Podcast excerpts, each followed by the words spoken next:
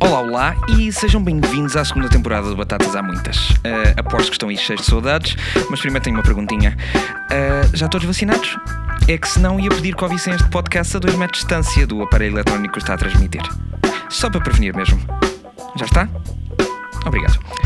Ora, vamos lá então. Uh, hoje temos o clássico dos clássicos, as Ruffles originais, e para não fugir muito ao tema da atualidade, tenho-vos transmitir uma teoria minha, chamem-lhe de conspiração, ou quiserem, uh, sobre estas mesmas batatas.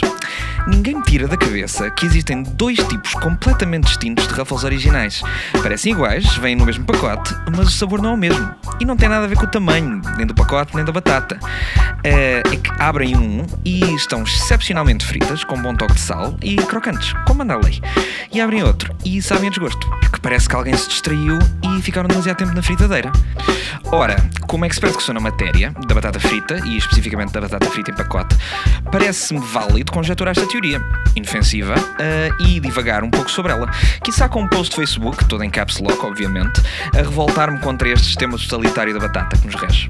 Mas isto sou eu, um académico da batata. Já vocês, que não percebem muito o assunto, deviam ouvir os profissionais. É que o meu colesterol não chega aos 300 sem muito estudo pelo meio, não é? Pronto, por hoje é tudo. Para a semana cá estamos, nos sítios do costume, e para os já vacinados, agora também stream 5G.